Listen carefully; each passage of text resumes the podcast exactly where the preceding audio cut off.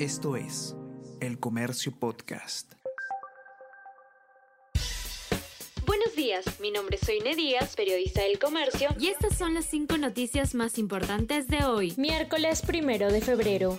Bancadas evalúan que nuevas autoridades queden solo hasta el 2026. Nuevo Ejecutivo y Legislativo serían de carácter complementario, indica texto sustitutorio. Sus mandatos durarían dos años y cuatro meses. Primera vuelta se realizaría en diciembre. El balotaje sería en febrero del 2024 y asumirían cargos en abril. Gestiones acabarían en julio del 2026.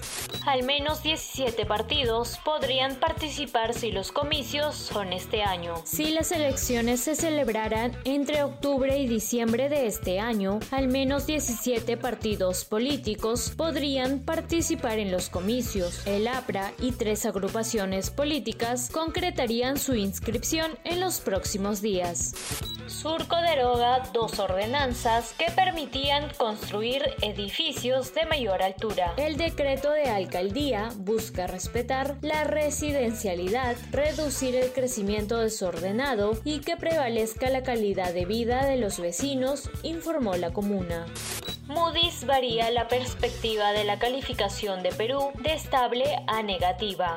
En su reporte, la firma señaló que este cambio de perspectiva se sustenta en que se han intensificado los riesgos sociales y políticas, lo que amenazan para los próximos años un deterioro de la cohesión institucional, de gobernabilidad, eficacia de las políticas y solidez económica a través de los sucesivos gobiernos.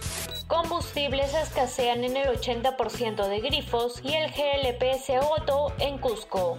El abastecimiento de combustibles en el sur del país continúa en una crítica situación como consecuencia de los bloqueos de carreteras que impiden el transporte de diésel, gasolinas, GLP e incluso gas natural vehicular energético que es usado por cerca de 1.300 taxistas en Cusco.